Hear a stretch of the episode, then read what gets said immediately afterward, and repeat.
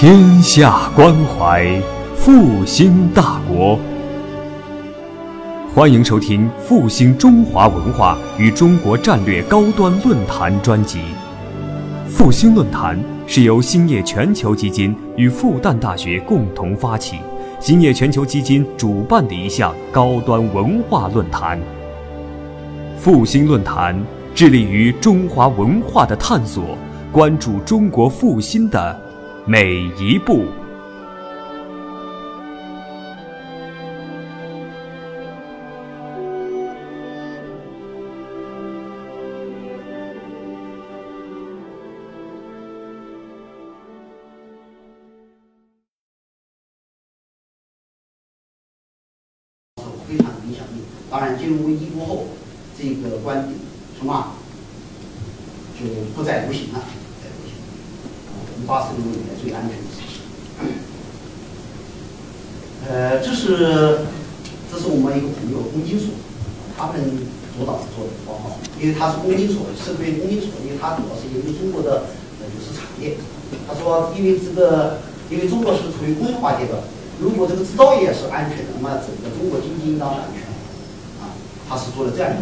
认为什么呢？中国制造业现在来说，总体来说是比较安全的，所以他他的结论是中国经济呢是开始是基本安全。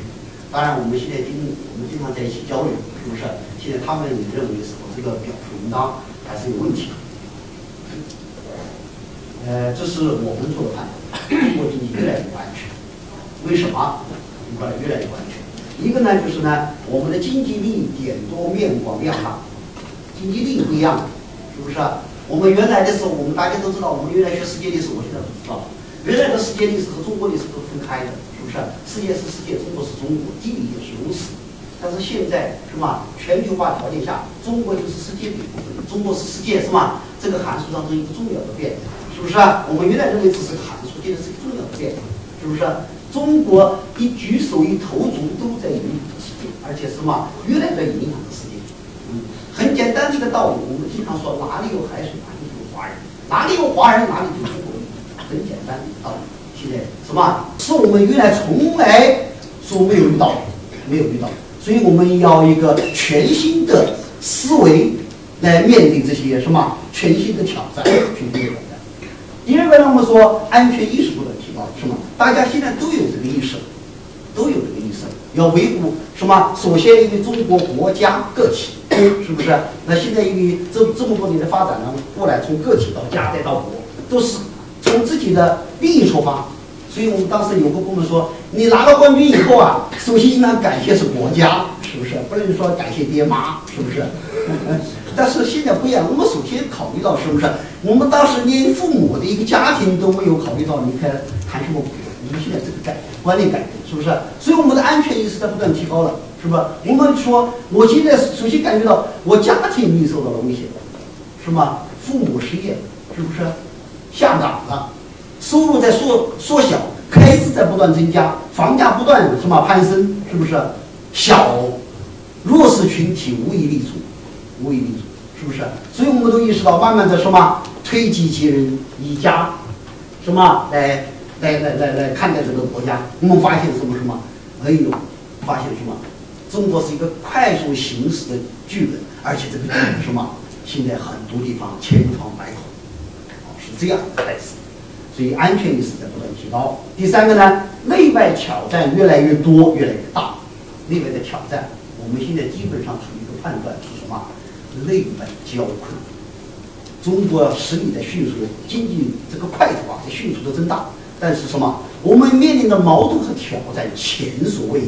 这党的十七大报告都这样说的，不是我在渲染哦，都都是这样说的啊。内外交困，内外交困，内部一堆社会矛盾、民族矛盾啊、地区差别这些矛盾都出现，而外面什么？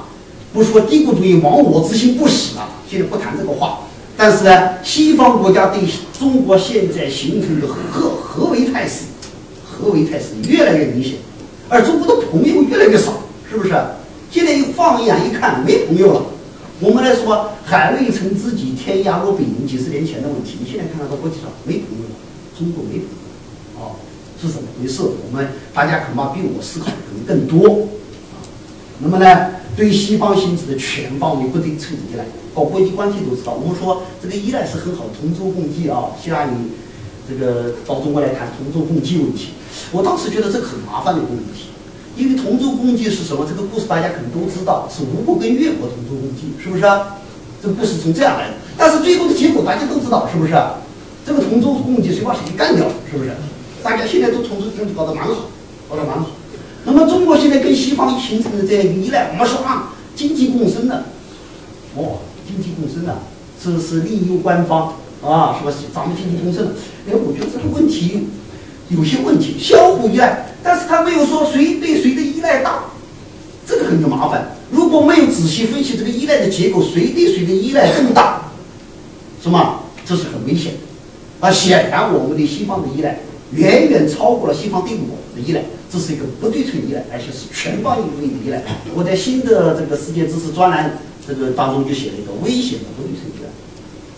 这么多年的发展，我们不仅对西方形成了市场的依赖、资金的依赖、技术的依赖、品牌的依赖等等这个技术层次的依赖，而且我们对西方还产生了人才的依赖、理论思想的依赖、体制秩序的依赖。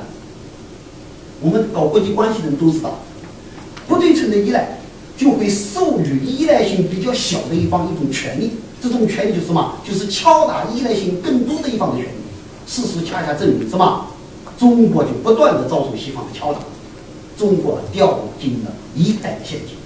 而我们把认为这种依赖是相互共存，这个判断是不是出了问题？啊，出了问题，大家自己来判断。呃，第二个呢，我们谈一谈。中国经济安全的主要因素，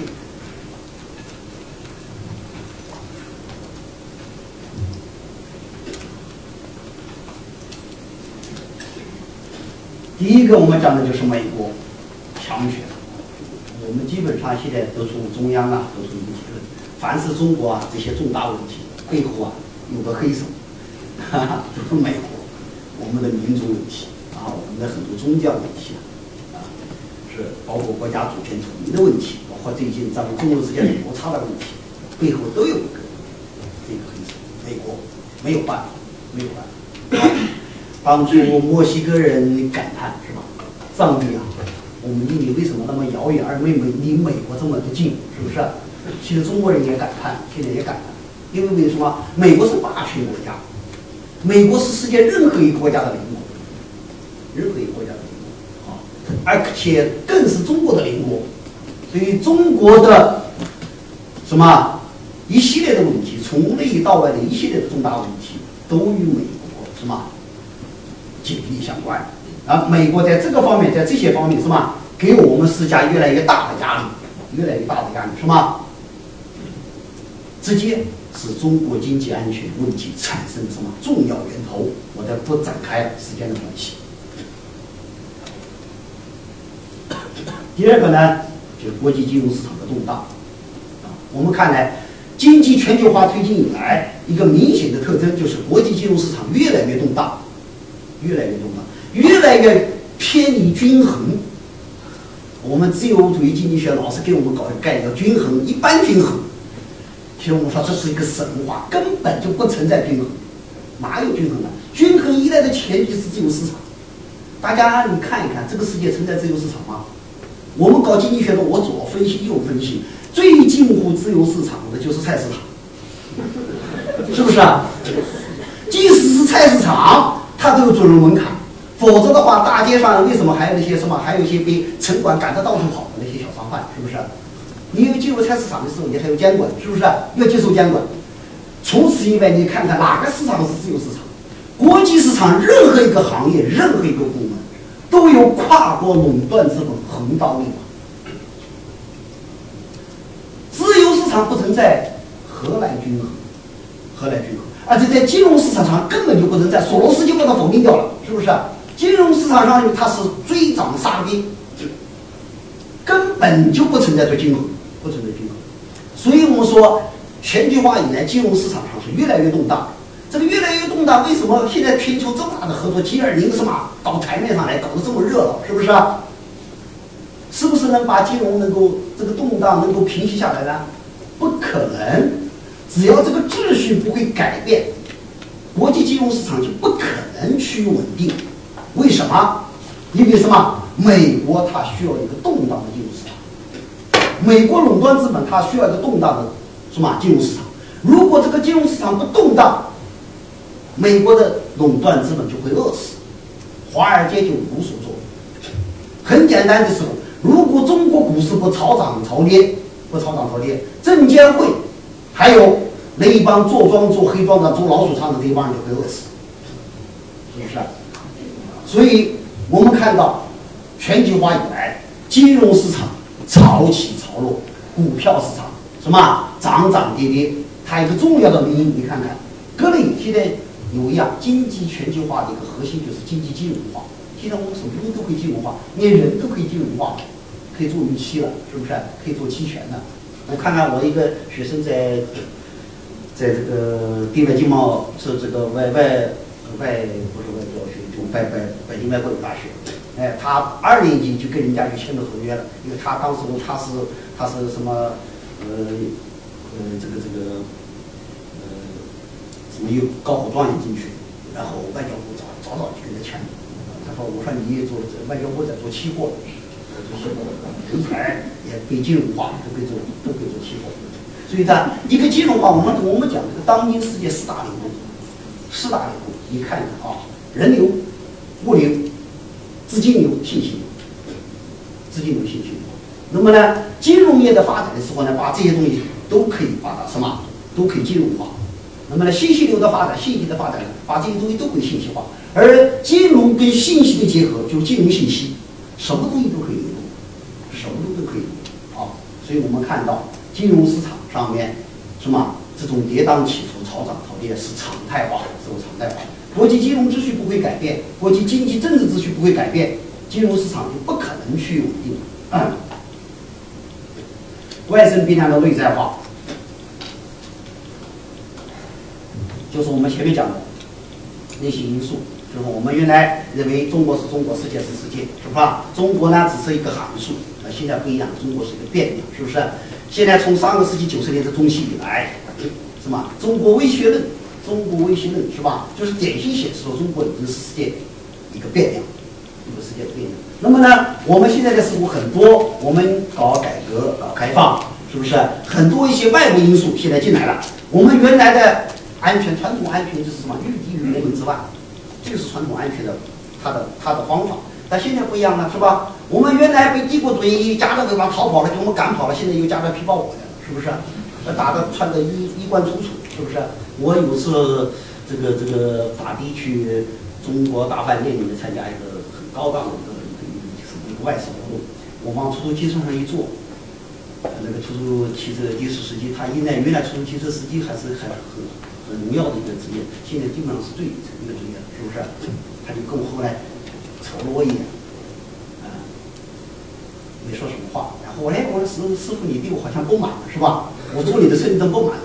他说我说句话你爱听不爱听我，但是我让你说，你尽管说吧，我没事。他说我看你呐，现在你看一看，做正装穿正装的人呐，没有几个干正事。啊，是事情，是事情。你看我说为呢，我从来不穿正装，穿正装的话，我穿个便装，这随时可以脱掉。特别坐出租车司机是，我不穿。所以呢，我们说为什么我们预计整个形势变，是不是？我我我在国防大学给将军们讲，我说咱们将军的时候是吧？咱们的士兵可爱最可爱的是吧？可以在站岗放哨，在什么喀拉昆仑那个那个上面，那个哨所，是不是最艰难的哨所上面？可以可以迎着风，迎着披着雪，是不是啊？我们不说朝阳了，晚霞了，可能是那是浪漫，可能是寺庙没那么浪漫，是吧？守卫着祖国的边疆，守卫祖国的大门。但是什么？我们又一另一批乔装打扮的、穿着正装的人，是不是啊？被请进来，红地毯、镁光灯，坐请坐请，上座，茶敬茶敬，香茶，就是这样一个态势。所以我们忙活了半天，忙了我们现在就两艘航空母舰，一些还在再造。但是你知道中国外汇储备一年输水是多少吗？上千亿。按照这个这个这个，就是按照市场价格折算，中国每年就是十艘航空母舰被蒸发掉了，装备已装备的航空母舰就给蒸发掉了。我说我们军队在忙什么？哎呀，讲的将军们一个个议论纷纷。将军们年纪大了，说后来说你注意注意，别再讲讲到处理去。这个因素外部变量，它是转换在内部变量。我们说整个态势改变了，于敌于国门之外，在非传统安全的形态势形势下，在经济安全的形势下面，在金融安全的形势下面，这个什么这个理论这些方法什么都在改变，而且是什么是革命性的改变。贸易摩擦不断增多。贸易摩擦不断增多，那我们现在看到中国在把这个这个 GDP 做得越来越大的时候，是吧？中国现在是第二大 GDP 大国，是不是？呃，相关部门哎兴奋的不得了，早早的还没有没有等统计部门发布，他就开始发布了，是不是？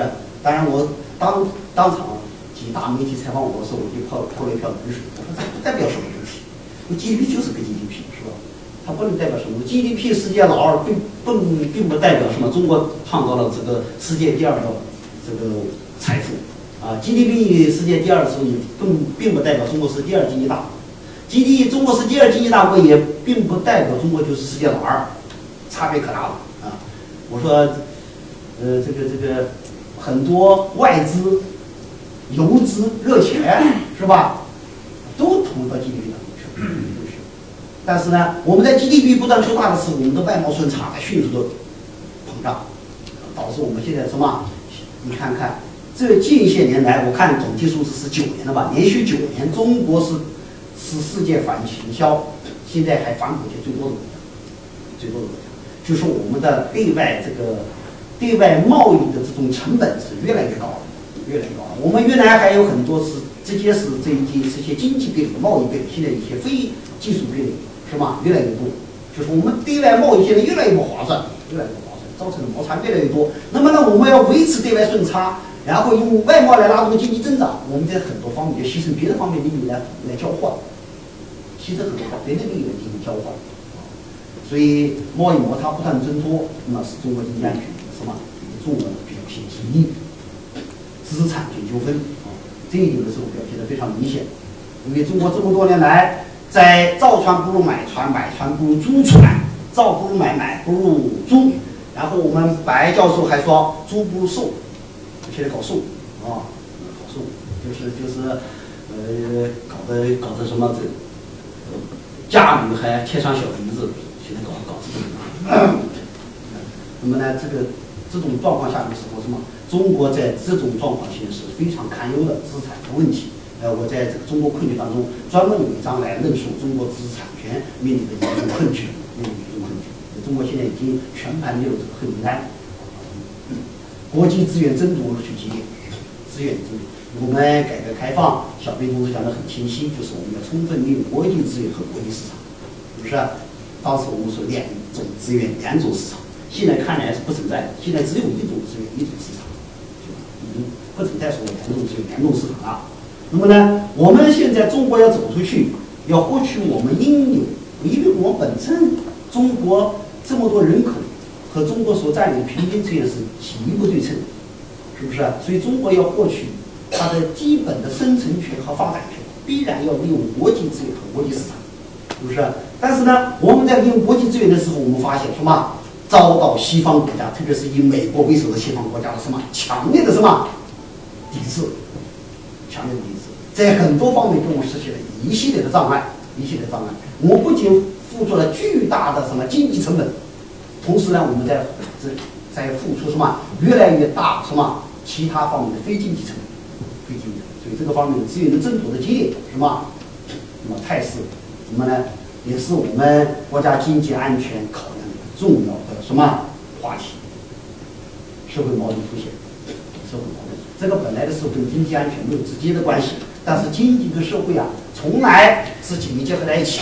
经济跟社会，那么呢，现在这个社会矛盾日益凸显过后的时候呢，导致我们现在这个经经济安全的时候，它的基础什么越来越薄啊，这个十七大报告当中呢，罗列出这么多什么社会矛盾问题。那么这个社会矛盾的问题的时候呢，正在影响着中国经济持续快速增长。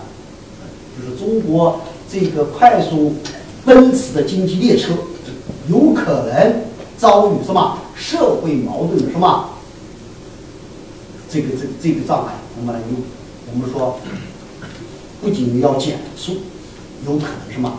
如果解决的不好的话，有可能什么？有可能翻车，或者出轨有可能。呃，大家都知道，我们现在的时候，昨天咱们新华社的高级编辑他就讲，中国现在维稳、维持社会矛盾的、解决社会矛盾的经费比军费还高，这是非常不正常，非常不正常。那么呢，还有这一系列的问题，比如说这个资产。泡沫问题，像这个什么是中国？华尔街日报说，这个中国是何为中国？中国就是一千个迪拜加在一起的那个国家。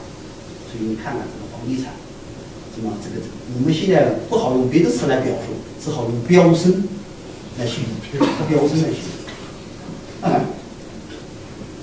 涉外利益集团，这个是我们关注的重点。涉外利益集团，那么涉外利益集团的时候，什么？由于它跟咱们的境外的。境外的这些跟咱们境内的什么一些权贵、一些权贵结合在一起，什么给我们造成的影响是越来越越来越大。这是中国最大的什么隐患所在，也是中国最大的什么毒疮，就是权贵买办。我一般还不用这个词，这是我引导的大家都用这个词。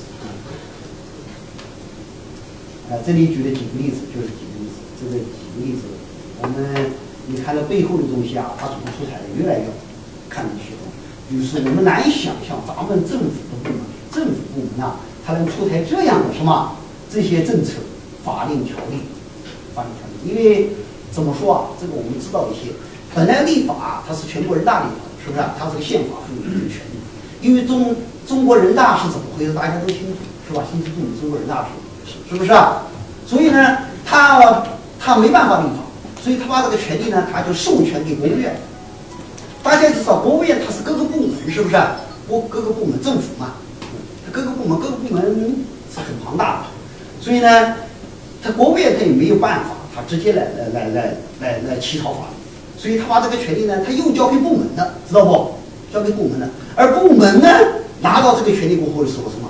原来还比较谨慎，现在基本上是瞎滥用。有个部门的时候，他他他这个这个就是直销管理条例，直销管理条例大家知道是怎么回事吗？大家知道郭金义怎么会抓的这个是怎么回事？他还用安利来起草，安利，安利帮我们起草了直销管理条例。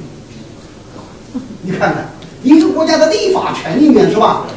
一个国家的立法权交给外资去了，然后呢，你看看，再再回过头来，回过头来。这个本来呢，这个直销管理条例它应当是条法式，双面条法式，它不是条法式做的，是外资是搞的。外资是它按理说这个立法应当拨一笔钱，拨一笔钱，然后来，来来来来来来这个来拟这个条例，是不是？但是呢，这个因为这个整个程序出了一些问题，所以他这个监督不好说这个经费怎么用的啊，这个不说。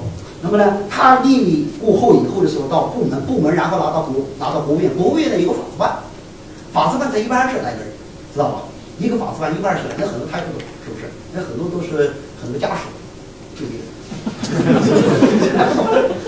啊，对我们在这个对还不懂，不懂的时候，上面来的时候呢，请他吃一个喝一下，是不是？聊聊天，那就去过过，就过了，过了拿到人大的地方去过，是不是？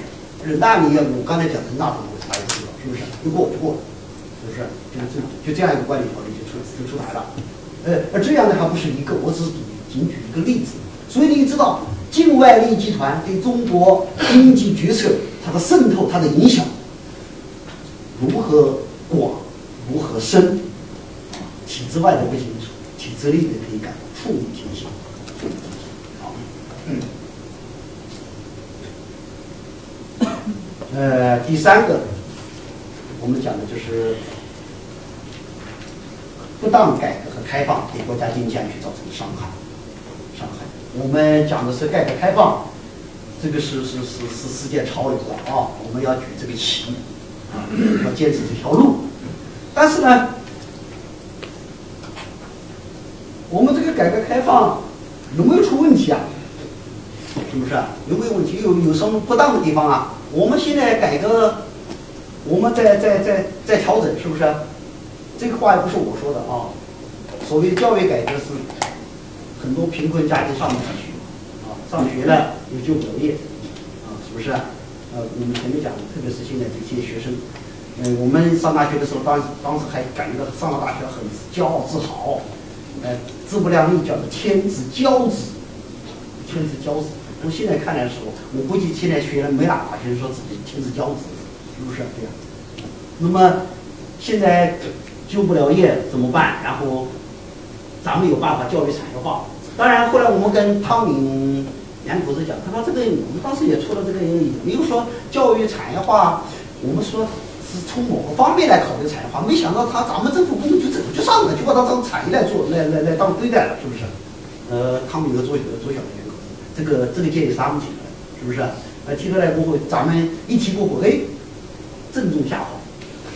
就是本来我们想了半天，哎，天学者提出来了。是不是啊？好，又是留美的学者好像，是不是啊？那应当管，所以就就就就推进了，是不是？正中下怀。所以推进过后的时候，出不了怎么办？就不停的教育部，咱们有办法，不停的拉长教育链，从本科是吧，学士到硕士，现在到博士，是不是？是不是？你现在还有什么？还有还有，好像还考博士后，博士后后来。大家网民有智慧是吧？教育部现在考考虑什么？还金斗士，是吧？还有圣斗士是吧？还圣斗士是吧？还有和未未未来还有还有壮士，还有烈士。哎，但是问题是什么？就是我们到现在还没有承认我们教育出了问题，当然在改是吧？当然他不承认，他不承认我们失败了，其实。那么呢，好一点呢，就是卫生部他承认他失败了。失败是不是？到现在只有卫生部承认，有勇气承认改革失败了。他为什么不承认改革失败？现在失败实在没办法解决，是吧？大着娃娃那么一堆，是不是？啊，还有一系列的一系列的这个这个这个这个这个医疗问题。你看这个这个住房改革，住房改革买不起房，医疗改革看不起病。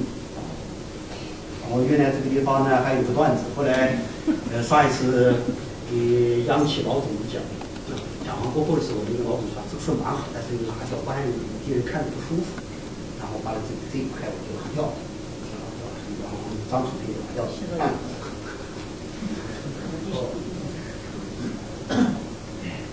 呃，这个国企改革、粮金融改革、粮食流通体制改革，这些原来都是一直被称颂的改革啊，都说如何英明的改革，都是被中央电视台和人民日报大肆鼓吹的改革。现在看，都出了一系列问题，都出了一系列问题。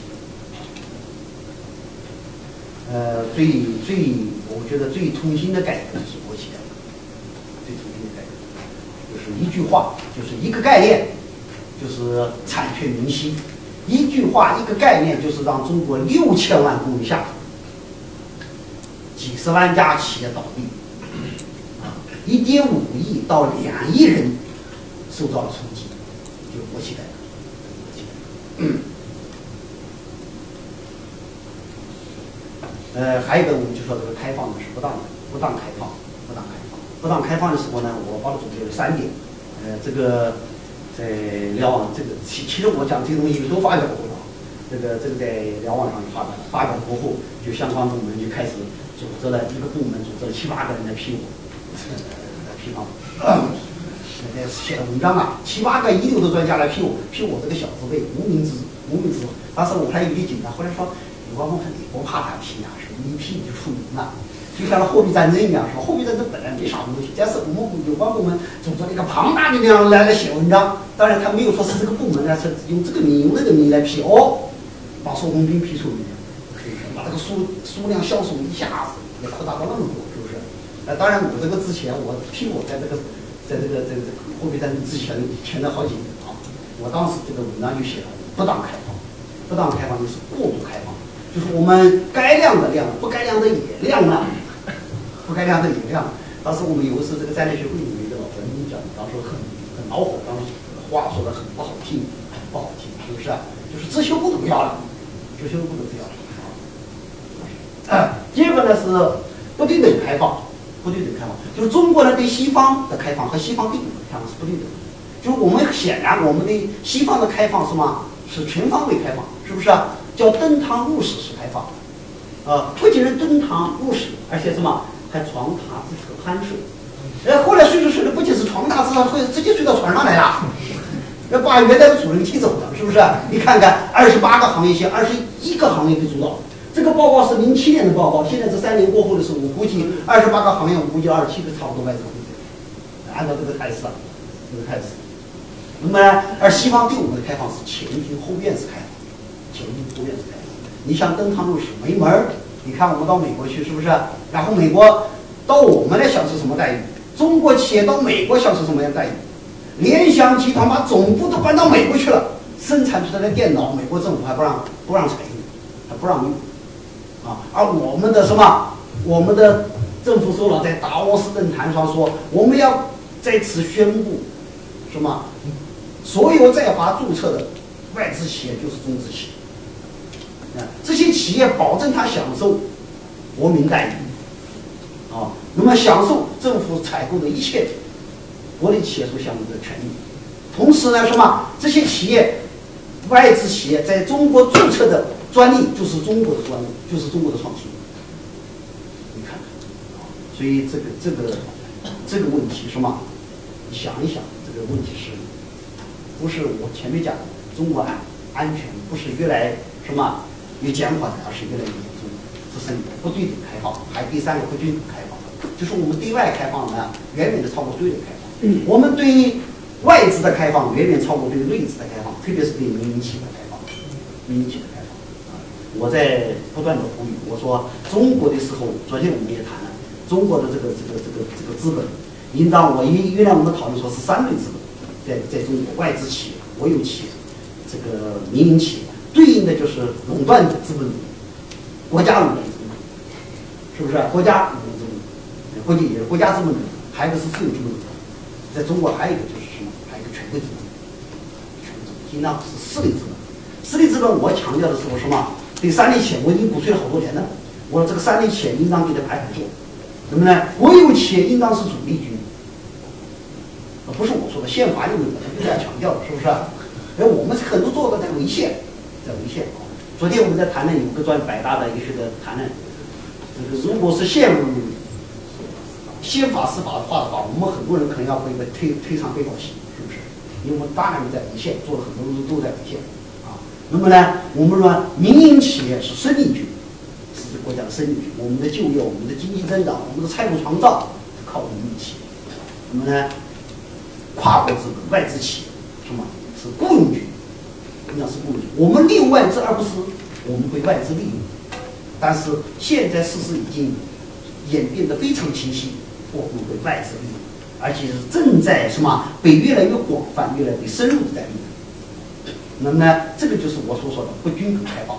那么对外呢，外资企业享受的一些超过民待遇。尽管我们从零八年两税合一以后，是不是？但是外资仍然在地方政府那里得到极简极免，而国内企业是享受不到，民营企业是根本享受不了的。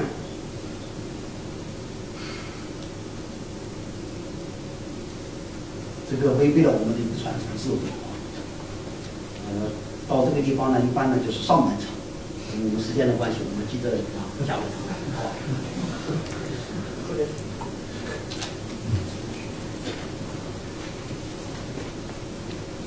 下面呢，我们来呃讲一下呢这个这个安全的态势问题啊。态势呢，我们集中讲这几个方面：一个水资源、粮食啊。能源制造业，制造业我肯定因为这个高亮老师讲，他在这个方面肯定要要深入得多，这个到时候我就不讲。还有流通业、信息安全、金融业。首先是水资源，这个水，这个水，这个水不是一个简单的 H2O 是吧？不是一个，它的化学成分还是很简单，其实它是最复杂的一个东西。我们呢，我们原来以为它就是个水，它这个水我们知道，水是蓝金。这个表述啊，二十一世纪的石油，二十一世纪的石油，所以国际上我们对水的认识的时候是吗？就没有中国对水的认识远远没有达到这个高度。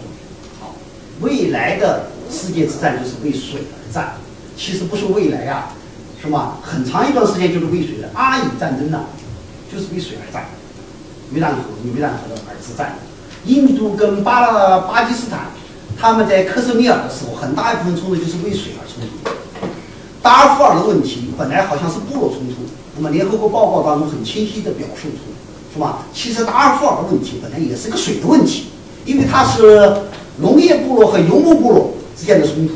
原来这个这个这个水资源充沛的时候，是吧？相安无事，那个地方那个土地我没有去过。那金投银行的我一个哥们在那地方，他首席经济学家，他讲说那个地方是味千里。呃，九七年的时候，九七年的时候，当时候这个苏丹个总统的时候，跟咱们的驻苏丹的大使讲，他说，呃，希望中国向苏丹移民，他说五百万，他说没有五百万，三百万也行。后来说没有没有三百万，以三十万也行，帮我们生产粮食。他那个物也千里，物也千里，因为人人口稀少，人口稀少，他帮我们种种粮食，解决我们这个这个粮食问题。我这我这个粮食问题解决了，我这个政权就稳定了，就是这样。那么呢，后来当然你知道，我们没有考虑到这个问题。外交部说那个鬼地方谁去了？要不下蛋是不是？谁去了？你看看现在，现在不说三十万人是吧？三万人去，人家就高度紧张了。所以我们没有战略。我前面讲，我们各个部门整天忙着战略战略，是不是？一看没有战略，咱们国家没战略。嗯，呃，巴西就不说了啊，巴西从清朝的时候就给咱们提议向那个地方移民，是不是？那后来也要我们往那个地方移民，我们都没干。但是呢，小日本干。所以你们看看，现在日本在巴西的移民有多大？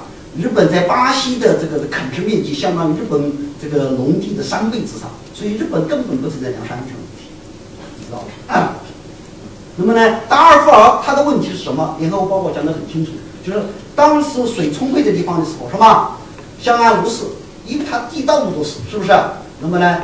这个牧民啊，他南移，他可以到这个这个农，到这个这个这个这个这个农业部落垦，这个肯定这个两个地方来来放羊，啊，但是后来的时候呢，据说气候变化的问题，是不是啊降水稀少了？降水稀少过后的时候，这个时候什么？这个牛就给吃的草，就跟他的庄稼，跟他要种庄稼的，就是什么产生冲突，这样的部落冲突就这样形，就这样出现，所以它本质上是个水的问题。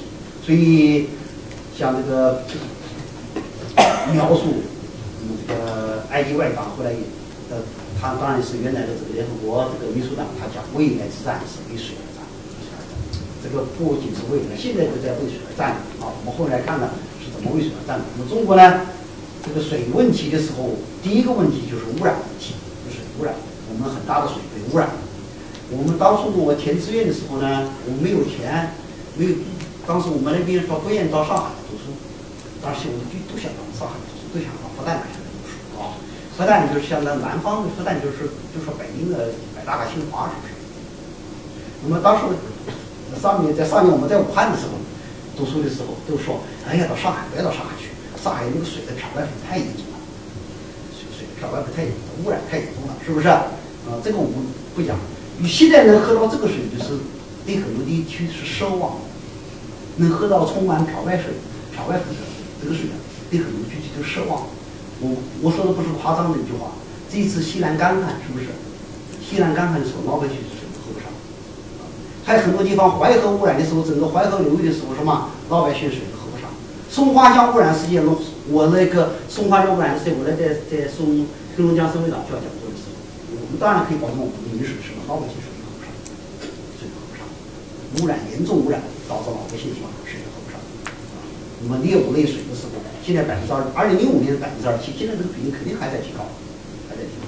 所以你看看中国的污染，跟经济发达成正比，基本上毫不为过。这不完全统计的，这是表述。经济越发达的地方，污染越严重。到广东东莞那个地方，广东卧薪浦区，跟比上海去的还勤快一点，啊，经常去那边。去那边的时候，他们现在广东那边搞个福利。福利干什么呢？就是到周末的时候，把这个员工啊，优秀员工白骨精啊，拿到韶关那个地方，晚上数星星。这是福利，数星星啊！你到你你你珠珠三角的地方，你你数不到星星，你还数星星，是不是？月亮都都都都都是都是都是私都是私人的月亮，公公这个公公。在在在在十五个月亮、十六个月亮照样分布的，是不是？那么呢，这个是污染跟发达成都是成正比，基本上是毫不为过。当然有的地方肯定是不一样，就山西，山西可能是，呃，这个污染上去了，经济也上来了，是吧？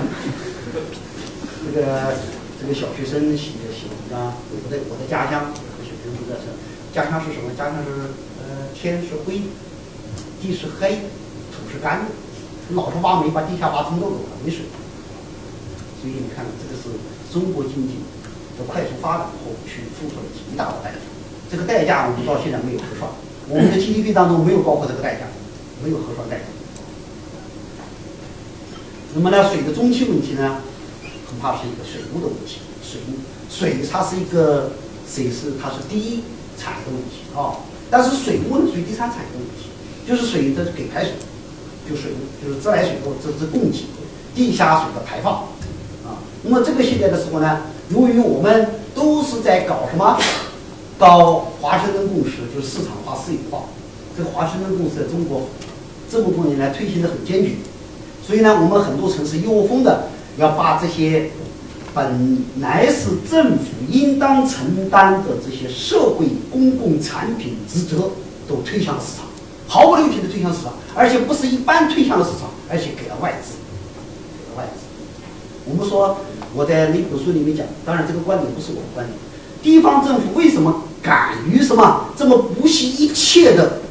什么来招商引资，来引进外资，来美外，来美，来来来来美外资，是吧？一个重要的一点就是腐败的官员想得到一个贿赂，他不愿意跟什么他的继任者来分享贿赂。这个观点不是我观点，是一个这个是是四行的一个一个学者他的一个观点，他的就是一个腐败的问题。那么在中国。我不说是个腐败，但是实际上导致了什么？把大量的这个水务呢，就是私有化。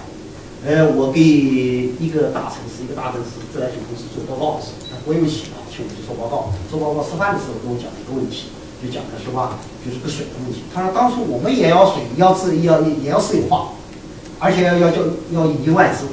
他说这个问题比较大，是吧？比较大的时候呢，他说，呃，有人给出个点子，你到美国看一下美国的这些华盛顿呐。这个纽约啊，它的水务怎么搞的？是不是？然后他们就去了，借机是吧？反正未未来要私有化了，是不是？借机组织个考察团玩一玩，这是很正常的了，是吧？都是经纪人嘛，只有一下都是经纪人，是吧？所以一去的时候，他说要要要申请要去看，人家不让你看。说你要看的话，你向国防部申请。为什么呢？因为在美国这个自来水啊，这是军准军事设施，是军方管的，我们没有权利管，政府管不了。你看。美国人是怎么考虑国家安全，是不是？所以他们回来就写了个报告，然后往上一交，方向说：“哦，既然是这样嘛，那就算了。”但是什么？中国中等以下城市百分之八十的税务都私有化了，而且什么？百分之八十当中的时候什么？大多数都是送给像威利亚这样什么，外资。那么这个水务现在出问题了，包括什么？上海有一部分，在辽宁，特别是甘肃。他们水，这个自来水过后，因为都是超溢价，你本来是五个亿人民币的是吧？大家在招标的时候，外资来说，我给你什么五亿美元，干不干？那当然他财大气粗得拿过去，拿过去过后什么？他没有白拿的，没有免费送的午餐。你这么这么高溢价，他就是什么？他未来就不断的通过很多途径来涨价，那个水提通过提升水价，老百姓销售不了是吗？然后就抗议，这种情形。在南亚，在非洲，在拉美普遍出现啊。那么在在印度很多邦，那么这个情形出现了，很多家庭，你贫困的家庭，把家庭收入的三分之一左右的时候用来买水，用来买水喝。在非洲的时候，什么很多这个水源，因为它不仅这个这个修这个设施，它把水源都要控制起来，水库是吧？包括地下水它都控制起来。啊，人家你你要打井都不让你打井了。是不是？所以呢，导致非洲很多一些贫困的母亲啊，拿这个可口可乐冲奶粉给婴儿喝，这种情景出现在联合国报告里面。当然，这个可口可乐也是联合国赞助的，相关国家赞助。这个这个奶粉也是也是资助的。那么，当然这些国家都是良民顺民。那么再有革命传统的拉美国家不一样了，啊，是吧？是后在这个委内瑞委内瑞拉就出现了什么？就出现了骚乱，这是右派给的界定叫骚乱，老百姓没水喝了，是吧？没水喝了，起义了，这左派说叫起义，右派说是骚乱，啊，这个这个这个这个价值立场是有非常大的差别。那么最后呢，把这个跨国公司什么给赶走了，你像铜钢一样是吗？把一些这个买办给打趴下，把这个水权夺回来，夺回来，啊，最后用这个方式解决，最后用暴力的方式解决。那么这种情形呢，我们给中央有报告，当然这个这个水协会也给中央报过来叫停了，但是叫停呢，尽管叫停，但是实际上什么，在跨国公司已在中国把相关城市水位已经控制，所以这个地方啊，比如说当时的报告说，前人栽树，后人乘凉，前人种刺，后人一定会遭殃，在水务上面肯定要出问题了，肯定要出问题啊。这个大的问题是未来的大的问题，现在我看来不是未来的问题了。前不久的时候，我们接到相关部门给我们课题，就是跨关于跨国水资源的相关问题。特别是因为我们知道这个亚洲地区，这个百分之八十的大江大河都发源于喜马拉雅和青藏高原地区。那么中国呢，什么？处于什么？这个这个，我中国长江中，兵驻长江以上海，长江这个这个这个是思君不见君，现在不是这个问题了，是吗？现在要怒目相向，什么？这个这个这个这个，要这个拔剑拔弩张了。现在这个印度向咱们这个这个那个那个地区什么征兵了几几几十万人这个这个军队，它的一个方面的时候呢。是领土就会九万平方公里，是吧？实际上，我们地图上画在我们这边，实际上它控制九万平方公里领土。它一个方面呢是对这个领土的强化的要求，另一个方面就是说，由于什么？中国现在要解决大西北的发展问题，是不是？要水的工程呐，这个水工程，大西线工程，是吧？要要开始在雅鲁大漠上下面要修修修修水坝，所以。印度的调兵遣将，一方面是对领土的要求，另一方面什么，在水方面向中国施加压力。水方面，那么当然最直接的还不是这个方面的问题，就是湄公河的问题。湄公河的中国的梯级开发，南长江上面是南长江，只用梯级开发。这个梯级开发的时候呢，现在被炒的什么如火如荼啊？因为中国在这个方面的时候，呃，这个舆论呢，在整个西方舆论导向上面，中国处于不利的状况。西方因为在 NGO 啊这些国家，因为这个东南亚国家它的经济先中国一步，是不是？先中国半步，所以它的公民社会的发育呢，比中国要要要要发达一些，要成熟一些，所以它有大量的 NGO，而这些 NGO 呢，它大量的是由外资来来渗透的，就包括福德基金啊这些，渗透的比较厉害。那么它一渗透过后什么？它有大量的这个这个发表对中国不利的，破坏什么？中国跟东南亚国家破坏十加一，什么？这种合作进程啊。这种情形是很突出的，这样导致呢，中国因为这一次干旱和东南亚国家和南长江下游这些国家的关系的紧张，关系的紧张啊，特别是小湾水电站现在在蓄水了，是不是？那么这个小湾水电站它是世界上最高的，它的它的蓄水量比三峡大坝，三峡这个这个水库的蓄水量还大，呃，所以导致这个现在国家跨跨境这个水资源的争端呢越来越明显，越来越多。那么我们说这些国家都是小国，是吧？中国呢，在某些方面呢是可以不直接构成威胁，我们可以可以用和谐社会的办法，是吧？我们和谐世界的办法，我们和谐和谐还是可以的。但是呢，对印度恐怕和谐就不行，地方恐怕就不行啊。还有一个呢，就是上海合作组织西北部，比如帕米尔高原，帕米尔高原这个地区的时候，是吧？它大量的河流也发源于咱们这个地方，所以呢，那么在上海合作组织这个框架下面的时候，现在这个问题也越来越突出了。那么如何解决这个问题？现在是一筹莫展。那本来我们说，哎，我当时我讲跟相关部门讲，本来是中国最主动的，是吧？中国在上游嘛，不是主动嘛，是吧？现在搞得很被动，中国那么这个战略也没了，你本来在上游是主动的，是不是？你这现在没有很被动，你你弄过来，我说这个，这个是当时我说这个是一定要做一个细致的谋划。我说我们参考上海合作组，上海合作组织那个帕米尔高原上游是哈吉克斯坦、塔吉克斯坦、吉尔吉斯坦，是不是？那么吉尔斯坦当时他们也建马鲁当跟下一个国家乌兹别克斯坦，我们搞的建马鲁当，一个是一个是山地底下是盆地的国家，是不是？那么建马鲁当后来三合合作组的框架当中呢，做到了解，什么？拿水来换气，拿水换气，就上游把水要往下往下放，是不是？下游盆地它产气嘛，是吧？天然气对吧？上游供气，那这个问题解决的比较好，这上海合作组当中。我当时说，为什么中国跟印度之间为什么不来货兑换？是不是？我们来修个大坝，然后我们说换一下土地，用水来换土地，行不行？是不是？呃，外交部说那千万不可。呃，印度现在已经把兵力往那往那征征征兵了，是不是？这就麻烦了。什么东西要斗而不破，保持底线，那就麻烦，是不是？就是说，你的战略东西，我们跟中美之间就是这样，我们保持说什么？我们要斗而不破，这就麻烦。是不是就是美国很清楚，你斗而不破，你不可能把船搞翻，好办法，是不是？就利用我们怕船翻，利用我们船怕怕翻船，是不是？所以不断的给我们施加压力。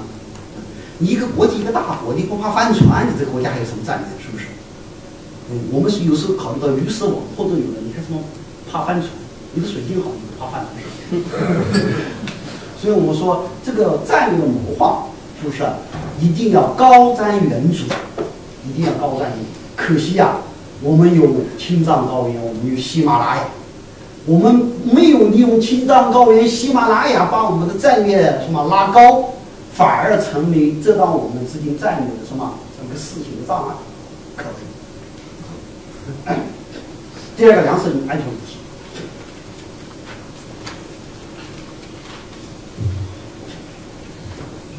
这个粮食安全，我们说这是一个很关键的问题。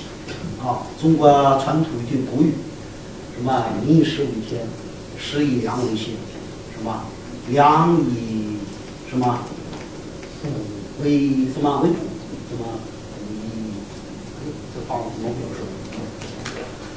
这个粮食安全是非常关键。中国我们经常讲有的时候丑话，说中国几千年来大家一直饿肚子，饿了几千年，我这个话能成立吗？这个自由派学者说：“中国饿了几千年的肚子，饿几千年肚子，我们创创造那么多的文明，怎么创造出来的？是不是？只有我说，比如说很简单，酿酒，什么能为什么能酿酒？这些有多余的粮食才能酿酒，是不是？我们中华文化创了那么多的文明，是不是？搞了那么多闲情逸致的东西，是不是？养了一堆文人雅士，怎么我们老百姓什么饿了几千年的肚子？是不是？不可思议。”这些人什么脑袋上不知道是怎么思考这个问题的。那么呢，零七年、零八年沉没的海啸，警示着我们粮食安全，是吧？这个问题你丝毫不能松懈，丝毫不能松懈。呃，中央领导讲了，我们是中国这个问题，任何一个小问题，成长十三亿就是个大破裂不得了的问题，是吧？任何一个巨大的成就，出上一个十三亿，就是什么？这个成就是什么？是就是不值一提。呃，当然，我们有关部门狗尾续貂。当我们外汇储备达到一万亿的时候，这个部门领导讲就说：“哎呀，你看我们这个一万多外国外汇储备多了吗？我认为不多，出上十三亿，我们人均只有六百六十，六百六十这个美元，跟新加坡人均两万美元差远着呢。大家学经济学的时候都知道，外汇储备按人均衡量的吗？是吧？”就说这个这些是个常识问题啊，就说我们这些政府的这些高官呐，把小民啊，把我们这些小民太不当回事了，是不是？把我们小民这个智商啊，太不当回事了，是不是？好，温总理这时候原来温总理话就被他这么一放大，放大成就是就是这种结果。但是实际上后面这个莱斯特布朗的话值得警醒，就说如果中国人什么都像。日本人那样吃海鲜的话，是吧？那么世界一年的海鲜都被大家吃掉了，生产的海鲜。如果这样，中国连续上个十年的话，太平洋里面到时候鱼虾都都不剩了，是吧？中国人一天多喝两杯啤酒的话，挪威的一人粮食就中国喝掉了。这个问题是一分为二的。为什么是一分为二的呢？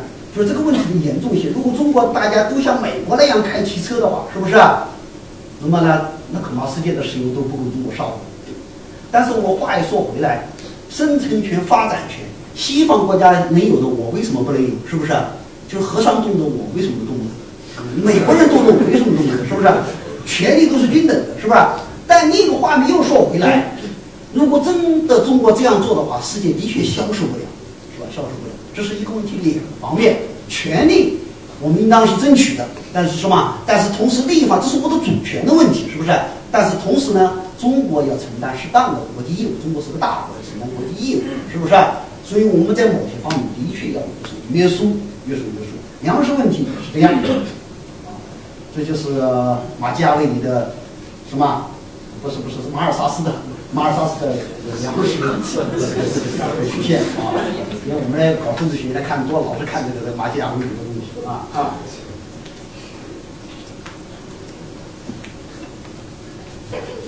呃，这个是粮食这个持久的问题，这是一个一个一个大的持久的问题。这个持久问题，这个资源的集中错配，这就市场调节的一个结果。资源，我就说我中国是水资源充沛的地方，因为粮食啊，它不不仅是土地密集型产品，是吧？它还是水资源密集产品啊。所以呢，你看看中国耕地丰富的、水资源密集的都在南方。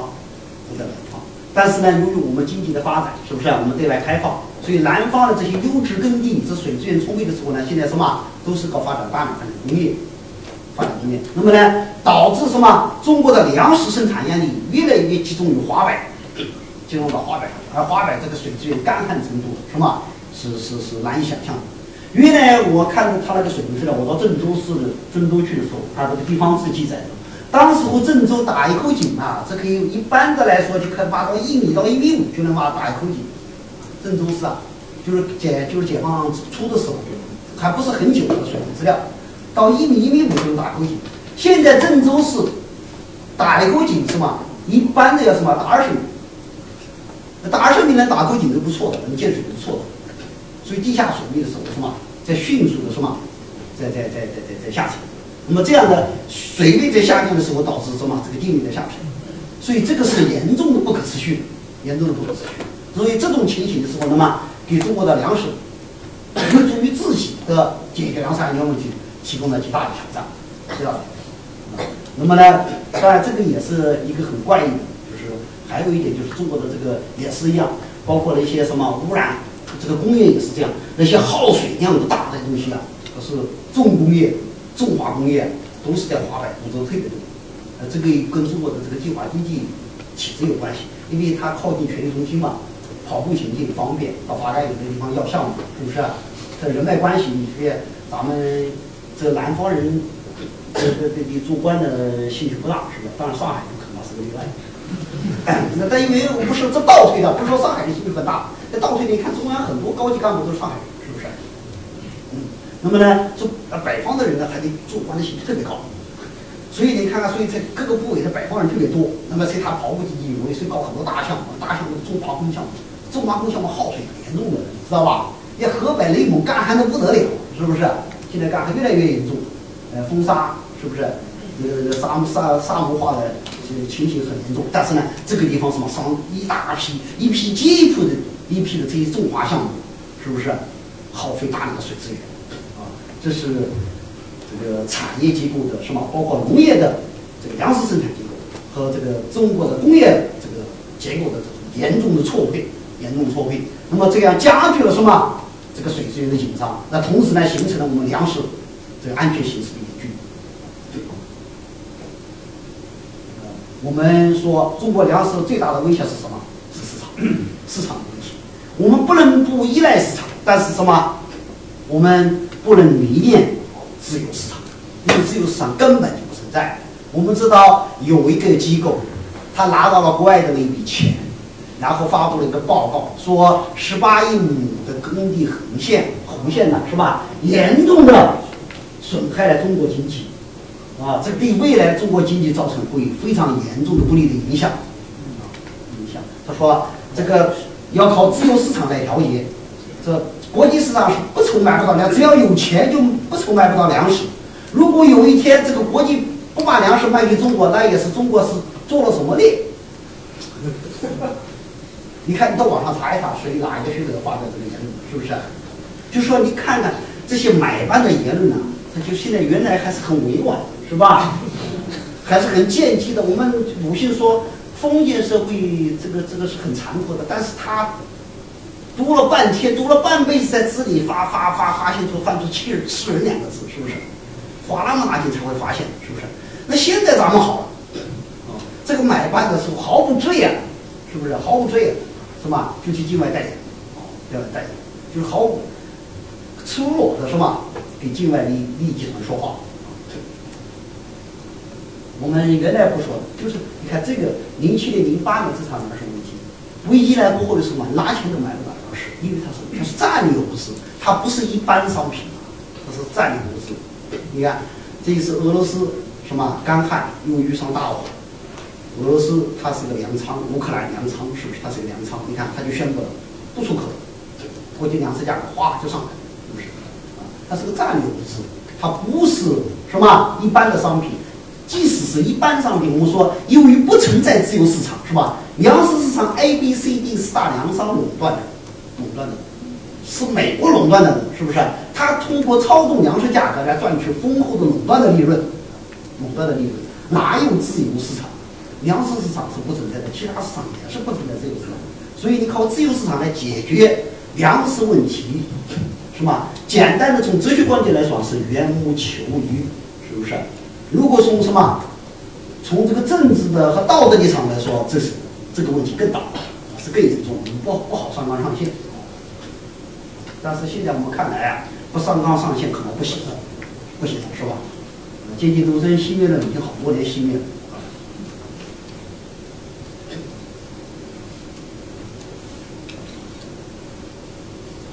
看这个大豆子上，这个大豆就干掉。哎，我们跟战略学会的他们做一个调研，呃，战略学会的时候，他当时讲就是有个很鲜明的例子，就是咱们选拔航天员，航天员从一千五百个优秀的飞行员当中来选拔一百五十个航天员，选拔出来以后的时候呢，后来他他们翻档案很奇怪，发现百分之八十以上的都是东北人，而且百分之八十以上的这些人，你看过后都是山沟里。都三公里，你看我们上一次的三个航天女是吧？两个人东北的，都三公里，是不是？都三公里。科学现在没有揭示它，它为什么会出现东北三公里 这么高的数字？就航天员，这不是一般的数字。你像我们再多的，那些去航天员选拔看，我估计一个都不合格，是不是？不说当兵的，当兵的是不是？就航天员，他的要求素质非常高，他不仅是生理素质。不是有还心理素质各方面的要求都非常高，那不是一般的，真的不是一般的。那么后来发现这是三国里，那么三国里他们吃的是什么东西啊？他们从来没有接触过一样东西，他就是土生土长的东西，吃的就是大豆，他原来自己种的大大亚大的豆，亚大的豆。科学我们还没有解释，但是呢，我们说我们现在说转基因的问题。他说：“科学证明没有什么引用，那你只能是表明你现有的科学能力证明它没有风险。你能证明未来科学当中它没有未来没有风险，这是科学的发展，是不是？但是如果一来一旦未来出现风险的话，这是不可逆的。我们化学里面肯定有个氧化还原反应，是可逆的，是不是？但是有的东西是绝对不可逆的，比如说人种的问题是绝对不可逆的，是不是？”当一旦你丧失生育能力的时候，整个民族丧失生育能力的时候，你还什么可逆？民族的亡国灭种的，你还有什么可还有什么可逆的？是不是？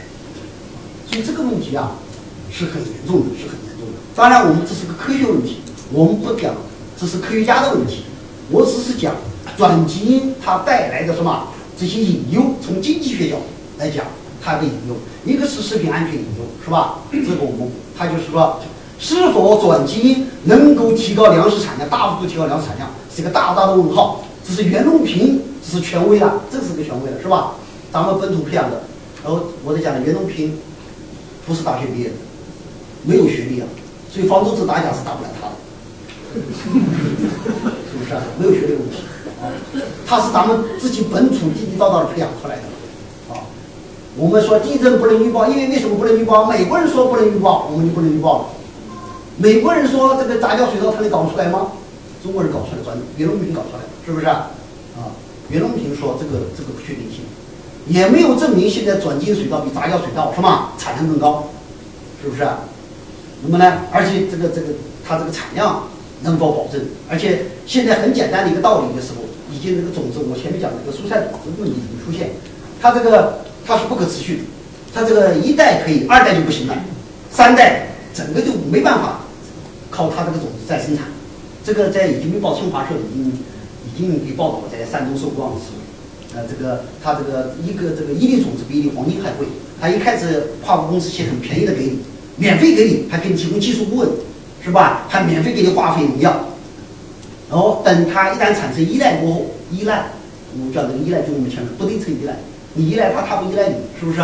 这是不对称依赖过后，一依赖过后什么？价格哗啦就上来了，所以一粒种子比一粒黄金还贵，就甜椒种子。甜椒种子，我们看到市场是大甜椒，啊，我们老是买做买来做配菜，那个石油很贵的。到冬天北京的时候，这样的甜椒能卖到三十块钱一斤，就是那个甜椒，就是它那个种子的时候就不可，你拿了它那个种子没办法可，为什么呢？它是局域种子，局域技术啊掌握在跨国公司手里，跨国公司在局域技术掌握，专利技术。我们现在说这个这个转基因很多是我们的玉米转转基因这个技术，其实我们现在做了一次调研，相关部门做了个调研，其实百分之八十的这些转基因好，名义上掌握在我们手里，其实都是什么？都是几大粮商的，他们技术在他们手里。那你未来一旦付出大规模生产的时候，这个技术专利的隐忧可能就出现了。那个时候说啊，在华注册的专利技术就是中国的技术，那是一厢情愿的东西，是不是？那那个时候恐怕。就不是说你想是你的技术创新就行了，没那么天真，没那么天真啊。那么呢，出口的引诱这个已经出现了，欧盟明确规定的转基因的时候是不能进入欧盟市场。我们出现了好几次转基因污染，转基因它还有污染是吧？污染跟别的非转基因它产生污染，那么他发现是转基因污染的这些食品，怎么呢？他就不让进口。啊，这个出口垄断，这个垄断的技术在这个手里。未来的这个四大粮商，你看四大粮商把就通过转基因的技术和一系列的操作，把阿根廷就控制在手，控制在自己的手里。啊，那么生态旅游这些都是一些粮食安全问题。第三个呢，我们讲这个能源安全问题，能源资源安全问题。八点半，下半场没关系，没关系，没关系。呃，能源安全问题的时候啊，我们看看这个，我们原来的时候，我们认为这个能源没有什么关系。我们中国这个煤炭资源丰富的太丰富了，中国煤炭资源，然后挖下去就是每个山，你到山西去啊，山西就被管得很严的。你山西去，你这些在从家里就可以往下挖，就能挖到煤，是不是？呃，就说原来在这个这个，呃，我到陕陕陕西去，陕西这个这个秦秦始皇陵那个叫什么地方？咸阳，不不不不，别说咸阳，叫叫。当时说他们后来为什么把这些，呃，叫叫什么？兵马俑？灵童，灵童，灵童，灵童，灵童，花金池嘛，人为没洗澡一样。这个这个这个，后来把老百姓都搬走了。他为什么抱住啊？老百姓从家里挖就能挖个挖个古董出来，所以把老百姓整个迁走，否则他在家里就可以作案。床这床底下就可以钻，是不是？就跟咱们花白挖地道、打鬼子挖地道一样，那不行，所以整个都搬走。所以中国的煤炭资源很丰富，丰富大家都在挖煤呀，挖煤的时候，九七九八年的时候，当时中国就是中国的土地肯定是，九七年九八年，当时我煤炭年终出来的是是八百五，我讲到八百八百五，我今天去，当当时讲，他说当时我煤炭九八九八年嘛。个煤炭生产量指标出来，当时是十二点七五亿吨。呃，但是呢，统计数字出来过后的时候呢，当时我咱们总理说，他说这个国际上对中国这个意见比较大，是不是？因为这个煤炭生产过后是带血的煤炭，是不是？啊，他他渲染，所以这个总理不高兴，说今年的煤不能超过十亿吨呐，那怎么办？这个统计出来了，十二点五七五吨，是不是？这怎么办呢？中国好办，就像现在拉闸限电一样，是吧？拉闸限电就能就能达标，是不是？他就把它改了，改成九点九八亿。中央一报，哦，看行可以，工作有成效。然后到二零零五年把数字又改回来了，这个没办法，是不是？那后面的压力大了，这一政府一换，是不是？那我这好像我这么这么多年了，我上任过后把中国的煤挖了这么多，是不是？那我把原来的数字也修正过来，然后把原来九八年数字修成上面去了，就是这样啊。所以这个业绩呢很好办，是不是？这个这个这个 GDP 是很很好办的一个事情，不是那么困难。那么美判是这样，但是呢，我们这个这些年中国的快速发展过后呢，导致这种情况现在比较严重，这个里面呢，就有一个有一句叫资源的劫难，资源劫难，这个我不多讲，我在这个《求是》杂志有点写一篇文章关于资源的劫难的问题啊，我觉得就是这很很很很诡异的，很诡异的，就像我呃马上要在《求是》上写一篇就这个呃你你专栏，你让我写个就是世界之传，那叫老二的魔咒。中国不是老二了吗？标榜老二了吗？但是世界上你看一看，老二都不得善终，是不是？你看看那个那个美国，自从自从自从美国崛起以来啊，美国当世界老大以来，老二都没有善终，都没有善终，都都最后都都都都都都都趴下，都夭折啊！中国能不能能不能是吧？能不能崛起？能不能和平崛起？是吧？这个所以大家都来思考。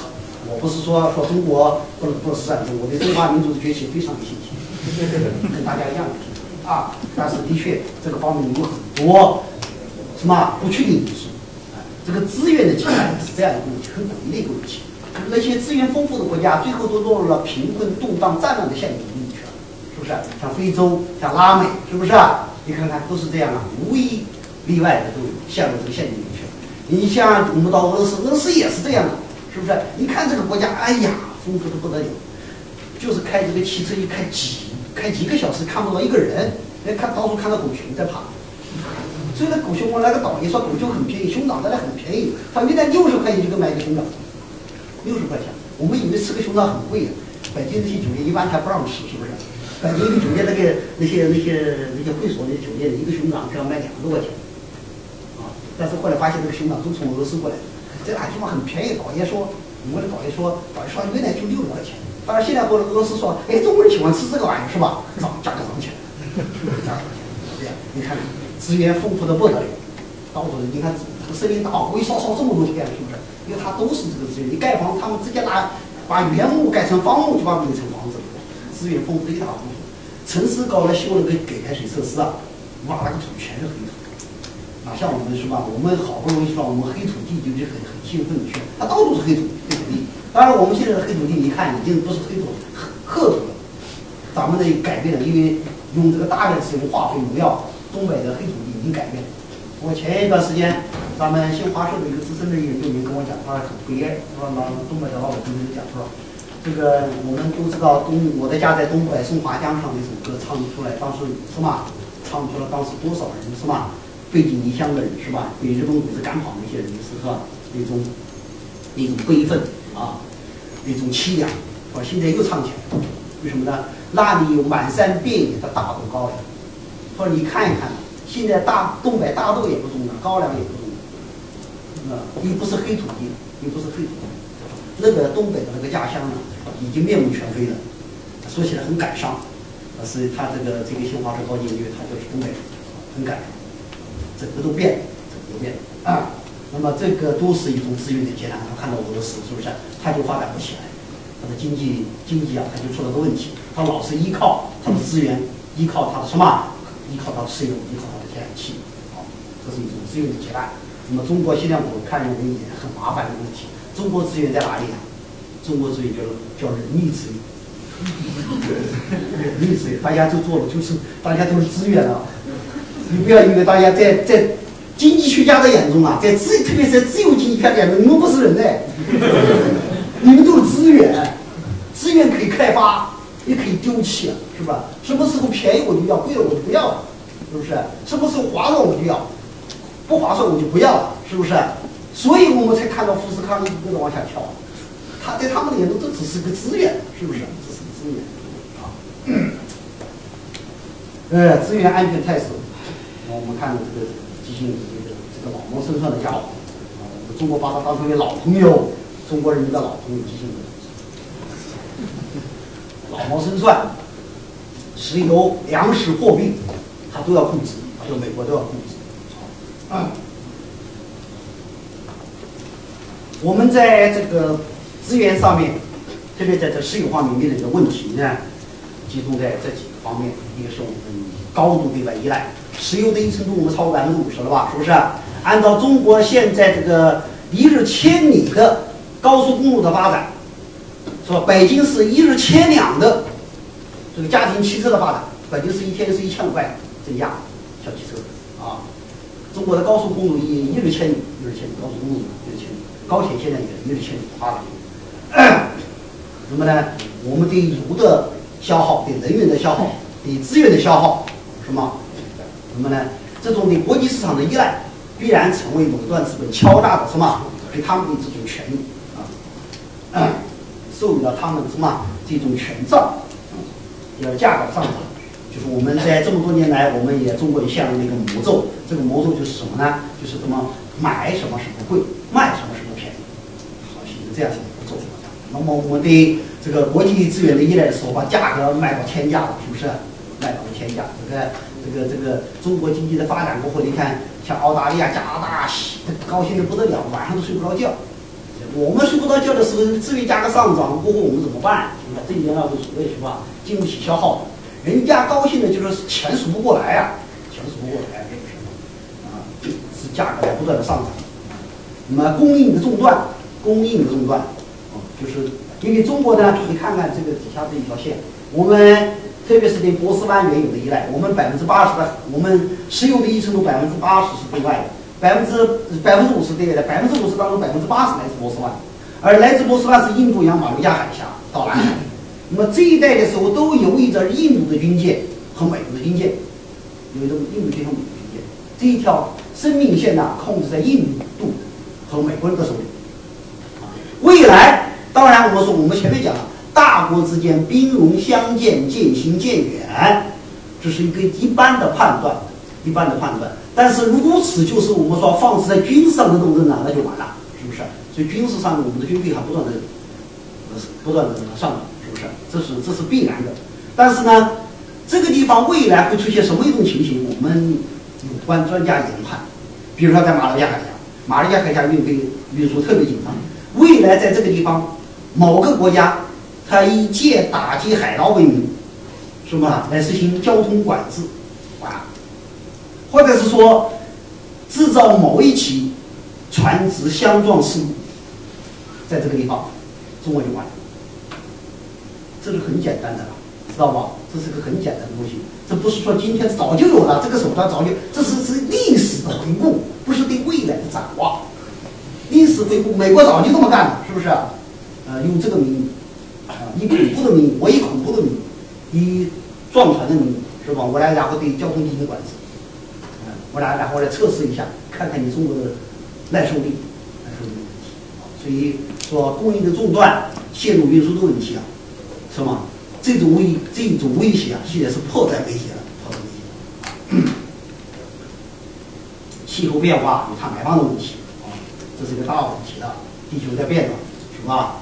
但是这个问题的时候，我们在北大当时开会的时候，有个专家他说：“哎，这很有意思。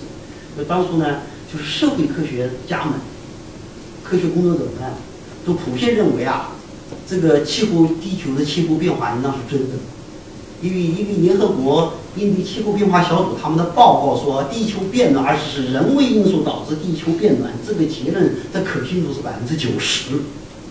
但是后来这上午开会，大家都这么讨论的是吧？下午来的科学家来几个院士，他们都怀疑这个问题，都怀疑这个问题，那很有意思吧？嗯，他们怀疑他们什么呢？就是中国这就是话语权的问题。因为当当时这个联合国气候应对变化小组，他们用的材料，应用的材料都是近些年来公开发表的论文。这个公开发表的论文，比如说那个 Science 的参考系数价值百分之三十几，它的权重啊。那么呢，而中国像中国科学和中国科学通报，好像是权最权威的，中国是吧？它的权重是百分之一点几。印度跟我们一样，印度比我们还低，比我们还低。所以发展中国家基本上被剥夺了话语权，所以它就是依据西方近年来特别是戈尔夫总统，呃，积极从事地球变暖宣传以来，是吧？这些文章青涩的都是说人为因素导致地球变暖，地球变暖。所以科学家们都在对这个问题提出了怀疑啊。我们这不说这是科学的问题，我只是说这个气候变化与碳排放的问题在经济上面会给我们带来多大的冲击。按理说，如果要解决气候变化、解决碳排放的问题，应当是通过政府进行解决，通过国际协议进行解决。为什么？因为这个碳排放导致地球变暖的话，如果这个命题是成立的话，它是市场调节导致的结果，是不是？因为大家都知道，国际秩序是无政府的。这么多年来，工业革命以来，大家不断的向这个地球排放废气废物，是不是？都是市场调节的结果，是不是？那么呢，应对这个市场的失灵，这应当是最大的一个失灵，是吧？应当我们知道，就是要用一种有形的手来进行干预，就是要通过政府的协议来进行解决。但是西方开的药方是什么呢？通过市场来解决，通过碳基金、碳减排这个手段来进行解决。而西方国家，特别是欧洲、日本，他们掌握着最先进的、最实用的这个碳减排技术和节能技术。那么呢，他们估计这个市场，如果它这个一体能够成立、未来推展的话，这个地方是上万亿美元的市场，是一个极大的市场。所以为什么说是碳减排这个地方是个战略制高点呢？所以它是用市场是手段来解决一个由市场导致的什么这样一个问题，是不是有问题？所以你从这个思路来看，我们说，有的人当然那些人是有不高兴的，你看又在煽动阴谋论，又阴谋论，它是一个明显的是什么？它是把这种方向向他有利的来引导进行引导。我是从这个角度来看，是不是？对我们造成经济安全。什么一个挑战？挑战啊！我现在不谈论，目前不谈论气候变化到底是真还是假。咱们在座的有没有河南省？我发音不标准，就那个河南省，就是那个河南河北的，是吧？河南省的时候，它是一个简称，是一个玉，一个我，一个象。这个我一个象，象形文字就是一个人牵着一头大象。啊，原来说中国没有大象，这个中原地区没有大象，后来考古发现河南地区有大象化石，是不是？有有有有有骨头。你看看大象是什么是什么一个动物？我搞不清楚，大家可能清楚。是是是，热的亚热带，是不是？你看一看，那个时候原来有象，现在都没有象了。我到这个这个新野，我上新野啊是吧？新野的时候，当时候千关于千里走单骑，当时个地方志的跟我讲，他他他关于千里走单骑的那个好像是亚热带雨林，当时他描述的。啊，那个呢，那是个那个那个是个《三国演义》里的演义的东西。哎，不不不，他说这里有说法，有说法。他说你现在看看，这到荷兰既没有大象，也没有亚热带雨林了。你说聪明的告诉我，这地球是变热还变暖了？变冷了，是不是？这是个说品种的问题，说老实话，是不是？但是现在成为一个定论，那我们不管。但是我只是讲，这个话语权在西方的手里，在西方的手里。所以呢，而我们一帮天真的人呢，就跟着后面他。吹笛过后，我们就起舞，是不是？这是可以在这个地方。我是说这个地方。那俄罗斯不这样认为是吗？俄罗斯怎么干呢？俄罗斯说好好好，试试是吧？他左帮来认证，一帮人在认证，是不是？另一帮什么？用克格勃什么？哎，把他那个那个东京经济大学那个材料给调出来，发现什么？科学家在造假。所以中不仅是中国科学家在造假，是不是？英国的科学家也在造假，也在造假。所以这个这个利于有利有利是名格利啊，是不是？所以这个这个问题这是说不清楚。人类的劣根性啊，恐怕不止存在中华民族。哦，哎，这个我们就不讲，这个不讲，这个是啊，先宣讲讲。不一定这个啊，对呀，这个讲的是我当时候这个薄熙来的一句话。啊，这是我套用共产党宣言，不能在当时查一下共产党宣言没这句话啊，我套用的。跨国公司它要由于开拓世界市场，是一切国家消费者，不管反对派怎样惋惜，跨国挖掘共产主义基础。其实我们很简单，全球化下面是跨国很多资本，的确它是在挖掉、挖掉民族国家的基础。你看我们在这么多年的发展过后，大家在鼓吹经济无国界了，是不是？世界是平的这本书才很流行呢。游戏看一看也也也罢，是不是？既然我们有一个高官呢，他像什么在在像像像在党校系统向大家推荐说，哎呀，我这么多年来看的最好的一本书，世界是平的，大家看一看。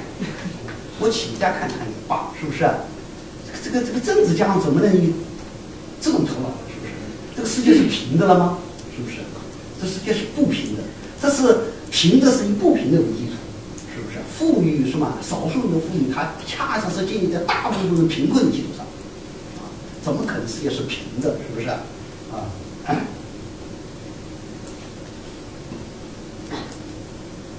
呃，这个一系列的悲哀，这大飞机的这个大飞机的悲哀，汽车的机场都来了，这个大飞机的悲哀跟，我们上海是经结合在一起，是不是？上海在一起，这这这这这是一个悲哀。你看我们当初搞得我们比搞空客比空客晚两年上，但是我们这个下线的时候是吧？试试飞的时候是不相上下的，但是后来由于种种原因，这个大飞机就下去了，所以这个这个是对中国就非常痛心的，这个是非常非常非常痛心的东西，大飞机。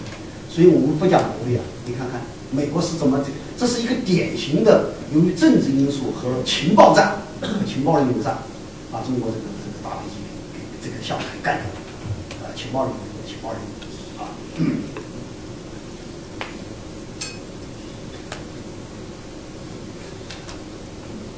你这一段是很经典的，就描述中国什么是中国制造的，这段是很经典的。当然，他这个雷默他是是很诚意的，他在中国共识里面，北京共识里面这一句话，话，他他本身来说他没有什么恶意的，但是我们一看是高盛公司，大家要要要要要提个醒，是吧？这个高各个公司绝对非等闲之辈，绝对非等闲之辈，高高盛公司好。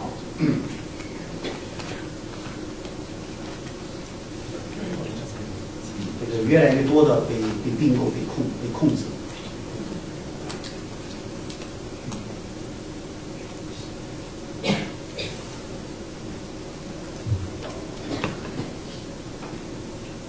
自主创新战略，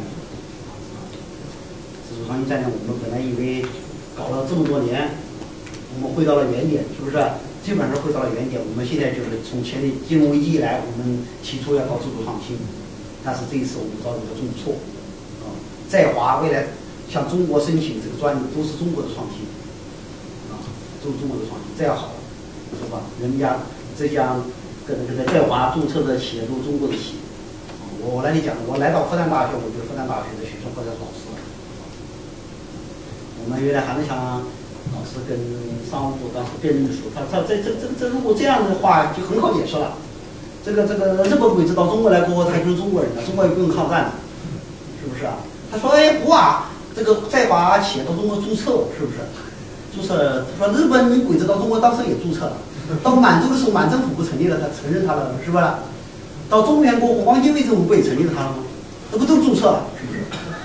那都都，他就中国就不用抗了，是不是？不用抗了干什么？一起建这个大东亚共荣圈呢？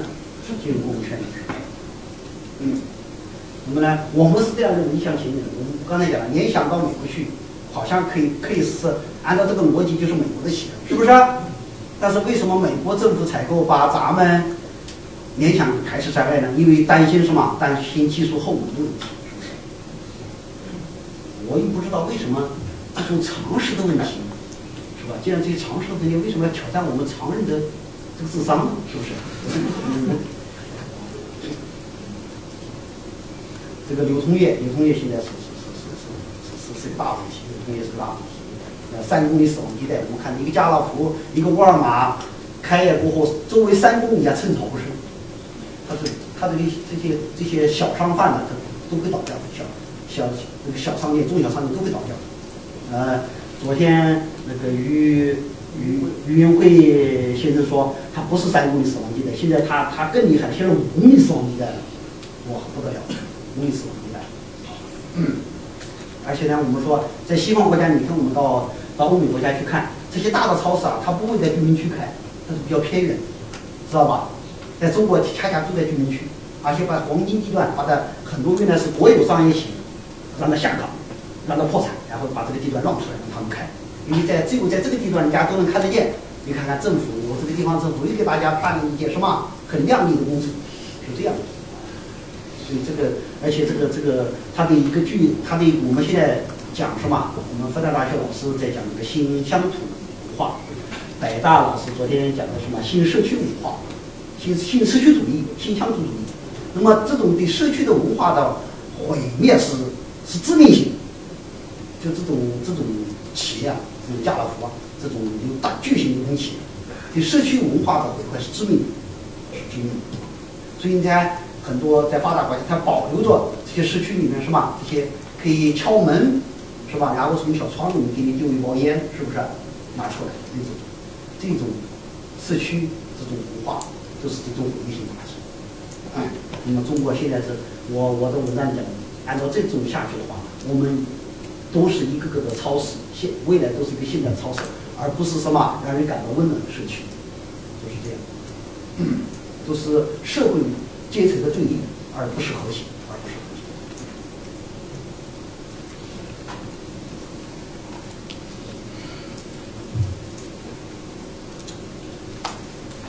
这个这样，嗯，清清楚，因为我们什么在这个方面，我们有个整个一个思路错乱，我们认为工业化就搞制造。我们的工业化就得工厂化，要把工厂做得越多，开发区搞得越来越多、越来越大，就你这就是工业化，就工业化。我们不知道整个流通链、整个价值链的过程，整个价值链的过程。其实呢，我们现在看来，一个产品的到从产品到商品到最终消费品这个过程当中啊，是吧？都是三三的，在流通领域是吧？到进入消费领域过程中中，它的的利润率都是三三制。那么我们只进入大制造这一块，把制造做大，而忽视了什么？忽视了流通和消费，忽视流通和消费。所以在这个地方的时候，什么？我们这因为这种思维的时候，我们给我们带来了什么？这种战略的考量，根本就不是战略考量，是非常短视的，是短视。就我们忽视了流通，忽视了消费。哎，我们真正的考量呢，应该是是这样的过程。就像我们看，我们看到。我们这个一只蚂蚁大市场就是一个成功的要诀。一只蚂蚁在俄罗斯，一只蚂蚁，是不是？我们好像我们有几十，这个这个这个这个这个十十多万家，这个这个这个在在在俄罗斯，我们认为我们很有影响力的。但是俄罗斯一关就关就关不关掉，是不是？因为为什么？我们后来发现都是小三板。我们看到，你有看到俄罗斯人对日本人、对韩国人什么他就？不会是这样，因为为什么呢？他们都组成了商社，这种航空母舰、商业航母，有成航母，这种航母形制的什么？它网络了各种力量，根深蒂固，根深蒂固，它是一个庞然大物。所以我们未来是，我们忽视了这一点，在流通业领域啊，我们还忽视流通，把整个而且我们现在把流通放弃的越来越多，让这个沃尔玛，让这个家乐福，让各种什么物流公司在中国什么毫无遮掩的。毫无阻拦的在中国什么肆意的跑马圈地，肆意的扩大。呃，经济信息安全的问题，这个问题的时候，现在呃已经提到议事日程了。就是这一次，特别是这一次谷歌事件显示出，当然谷歌他第一步了，他认为可以到对决的时候向中国政府叫板的时候，当然我们的这个地方就是桥梁，大家看看桥梁和王相顺。这这两位军人，当时我写的一本书叫《超限战》。呃，这本书的时候，我觉得非常的启发意义。现在在美国，这个这个西方的军校、西点军校都都都当教材在啊。那么他这个很有意思，他讲的时候，他这个实际上你跟西方是不对称的。你如果你要按照他的游戏规则来，你肯定完了。呃，是那个东南亚危机就是这样。我们这个香港这个金融保卫战第一场，香港为什么打败？就是按照他的游戏规则出牌，所以咱们第一场打败了。所以香港成了索罗斯的提款机，是不是？那后来的时候不这样干，是不是？就不按照常理出牌了，是不是？所以我们来个什么？来个政府全力介入，呃打了这一场金融体系战，非常成功，非常漂亮。来西方后来什么群起来攻之，说你违背了自由资本主义精神，是不是？生死关头还有什么精神？这是生死存亡之战，生死存亡之战，是不是？嗯，所以呢？这个恐怖组织为什么是这样？他就是我和后来他们开玩笑，哎呀，这个乔将军，你要到那个地方，估计如果要放开的话，你估计这这个伊斯兰可能老请你去讲座了，他不用讲都学会了，不对称。你如果你按照这个游戏规则出手，你肯定没戏。如果按照这个谷歌，按照这个这个商业市场上确立的这这种规则的话，那么这一场的谷歌他认为是超胜券，但是咱们政府没有按照他的什么，哎没有按照他们的预想的方法做事，所以这一场这是一场博弈，在信息里、信息技术里的一场博弈，一场博弈啊。这是只是说信息领域里的博弈，我们有的说只是初露端倪，谷歌向中国政府挑战，只是刚刚露出端倪而已。未来在这个领域的什么这个领域的什么这个隐蔽战，我在上一期就是前前几期这个求是大师上面写的一个看不见的战线，这是刚刚开始，这刚刚开始。哎，美国点击的什么这个这个鼓吹的点击自由啊，在这个方面什么有极大的什么这个这个背后有一个一个大的极大的努力。啊那么这个我们不讲，我们主要还讲经济信息。经济信息这个东西，经济信息里面呢，我们叫重大的经济决策信息啊。经济信息呢，现在出了一系列的问题。我们地区行业部门的发展，我们请把这些三大会计师、三大评级机构标普、穆迪、普尔啊，标普、穆迪和惠誉三大呃评级机构，呃，德勤呃什么这个普华永道这四大会计事务所，还有高盛这样的投行。都成为我们的座上宾，成为我们很大很多机构的顾问，顾问还有很多政府的顾问，政府部门那个地方政府的顾问和地方政府和有关政府部门的顾问，所以你如果这样一个一场一场下去的话，那么中国我当时写的篇文章，中国是透明的中国，几乎是透明的。所以你看我们到到海外这些投资啊，就是我们人到了，人家早就在等着。等我们投资者去找，就在人家早就在等着，因为你这一审计一审，审计评级，你靠这些咨询服务，你整个信息都透明，整个信息透明。所以我说这个这是一个透明的中国，而且在国际商业竞争越来越激烈，国家博弈什么越来越激烈的情况下面，中国在信息安全方面什么毫不设防，啊，毫不设防，这个这种态势啊是很严峻的。当然，我们现在在花很大力气在扭转，但是成本很高，因为这些人都进来过后，一旦进来过后，你想把它推开啊，想扭转非常的困难，代价非常的高昂，非常高啊。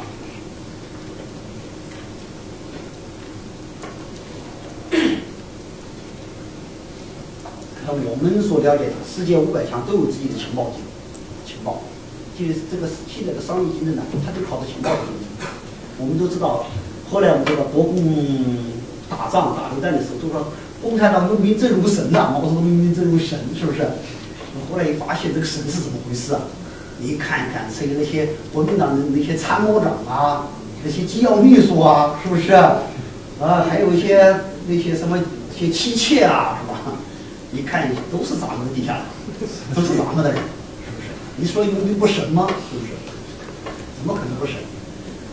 嗯。所以当时候老蒋拜拜台以后，说到台湾以后，是吧？第一个就是什么？把这个政治这个情治机构啊，大大开杀戒。所以这个现在这个商业竞争也是这样，靠的就是大情报战，大情报战。而且呢，他这个现在不是一般的这个商业机构搞情报战，国家的情报机构全力的参与情报、商业情报，知道吧？国家的从上个。就是苏东解体以后的时候，从九四、九五、九六、九六年的时候，那么呢，美国中央情报局，他投入大量的呢，这个力量，它有百分比百分之八十的力量，像欧洲也是这样，都投入到什么商业情报当中，商业情报战。而我们呢，你看看我们这些大机构，哪个哪个机构有情报部，是不是？哎呦，基本上不少，啊，更不知道怎么去进攻了。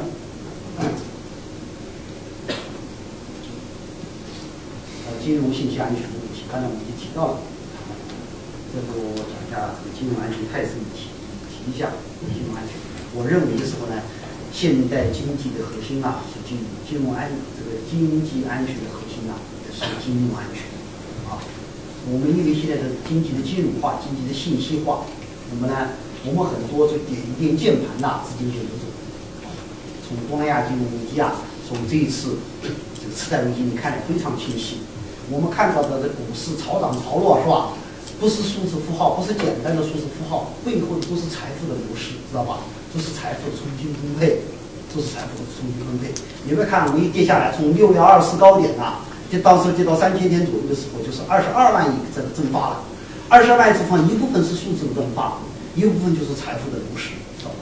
财富的流失，就是你辛辛苦苦啊，中国撅着屁股干了这几十年呐、很多人其实很多中国人不说啊，中国人死要面子，亏了他也说赚，真是的，很多人都亏得这个血本无归啊，他也说还好都赚了，赚了一点，不多赚了一点，赚不是赚，啊，大家牙子往肚子里咽，往在肚里，这个钱到哪里去了？都是一样，很多都是流出境了。流出境，跟多次的流出境，因为我们知道大量的中国大量的这些基金啊，大量的基金啊都是外资，都是外资，名义上挂着我们都是大量的外资。那么它这种，我们我们那些中资机构，它做一些老鼠仓还是可以的，是不是啊？但是它做一个大的局的话，它就没这个本事了，知道吧？就像我们一样，它它它它内斗是可以的，是不是啊？它它攘外的就不行了。啊，而且呢，还是急先锋，还是急先锋？嗯，给给给给当这个这个境外利益集团的急先锋，当跨国集团资本的急先锋。嗯，金融领域这一场金融危机过后啊，这个大国责任，这个承这个压力越来越沉在金融领域啊，金融领域的这个问题，道德风险转移，强权主义。当然，我们认为是我现在最大的问题就是美元问题，这个美元问题，因为中国持有大量的这个美元资产，我们三分之二以上的外汇储备，我们按照按照二二点五万亿对二点五万亿算，这是这是一种估算，啊，一种估算的。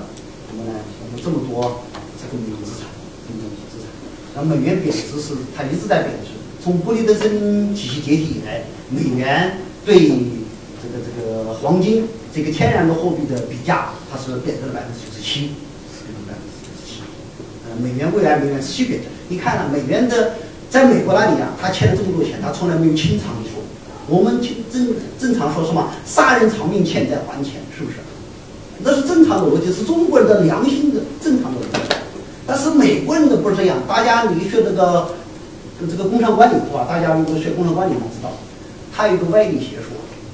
就说我们欠银，如果你欠银行十万块钱，你是银行的；如果你欠银行一个亿的，银行就是你的，是不是？倒过来一推，什么？中国跟美国之间的关系，谁是主人，谁是奴隶？是不是？你看看，中国欠，当时欠外债的时候，二十一条原是跟相对二十一条，中国是西方的，是不是啊？现在西方欠我们这么多钱。哎，我们到处还唯唯诺诺，是是是，好好好，是不是？不知道怎么回事，大家都感到时空错乱了，是不是？时空错乱，不知道怎么回事，搞不知道怎么回事。哎，金融歧视很恶大，金融其实很恶大的问题啊。这个地方我们什么老是造你这个金融的花小子，一个造一个，这个这个方面问题很严重，损失很惨重。是不是很惨重？当然，我们老百姓很多也不知道到底损失了多少。只是中金泰富，中金泰富在香港这个地方，就是香港金融监管所以把它暴露出来了，哇，损失那么多钱，损失那么多钱，大家才知道。其他的东西都不知都都不知道到底损失了多少钱。这个金融欺诈，为什么呢？因为我们太相信西方了，是不是？你看，我就特别是中航油，我们中航油委托高盛来帮我们咨询，是不是？然后我们做生意的时候，什么？哎。后来发现，这高盛还是我们的什么，还是对手，搞这种状况，而且不是一家几几家过来都是这个样子，都是这个样子，是不是？这就是典型的我们中国说一句话很悲哀，把你卖了还替人家去数钱，是不是？就是这样，恰恰就印证了什么一个什么语就是钱多人傻。这个钱多是什么？其实说是很悲哀，也不是老百姓的钱多，是不是？我们知道经济学有个二八定律啊，百分之二十的人拥有百分之八十的财富，是不是？在中国啊，我们看就是国家统计部门统计是百分之十的人呐、百分之十的人呐、拥有百分之六十以上的财富，有什么存在？那么导致这种状况，实在令人痛心。其实中国人并不傻，但是我们现在发现，中国人越来越傻，是不是？但是我后来发现，这个原来这个你昨天好像讲，毛主席有个语录讲的，高高贵什么是吧？所以那个那个周立波先生讲一个我倒记得，毛主席讲的我不不是很清晰了，很抱歉。周立波讲的很清晰，领导干部不是最愚蠢，但是愚蠢一半是领导干部。看这个啊，这个这个雄心壮志，这个我别的讲还不适应，到上海来讲太适应了。上海一个摩天大楼呀，刺破青天啊！你看看，但是看看摩天的诅咒，都是一个摩天大楼，这个单这个这个这个封顶之日都是泡沫破灭之时，是不是？那当然，后来发现人家中国经济没破灭嘛，是不是？没破灭。问题呀，是把中国历史一千个地方加在一起，一千个地方加在一起。这种情形的时候，我看什么是真的是岌岌可危。呃，最后的时候是一是一些表述，一些表述。呃，香港是香港的这个金融一个大后门的问题，这是一个姿态，就是因为我们出现了一些问题，我个人认为就是我们开放主动权在滑落，甚至在某些方面丧失了。所以我们的最后的。对策是什么？对策是什么？我们给我们讲的就是，我前面都讲了，定的基调，这是前进中的问题，是发展中的问题。道路是曲折的，前途是光明的。因为为什么？有有这，有毛泽东思想，有邓小平理论，啊，有有胡歌，涛哥，涛哥。啊，最后，呃，祝大家。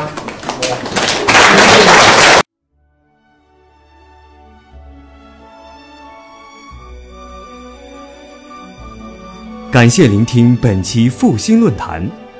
本论坛由复旦大学儒学文化研究中心提供学术支持，欢迎您关注复兴论坛的微信、新浪微博及豆瓣小站。复兴论坛主页：三 w 点复兴 Chinese 点 cn，我们将向您推送更全面的资讯及更优质的论坛。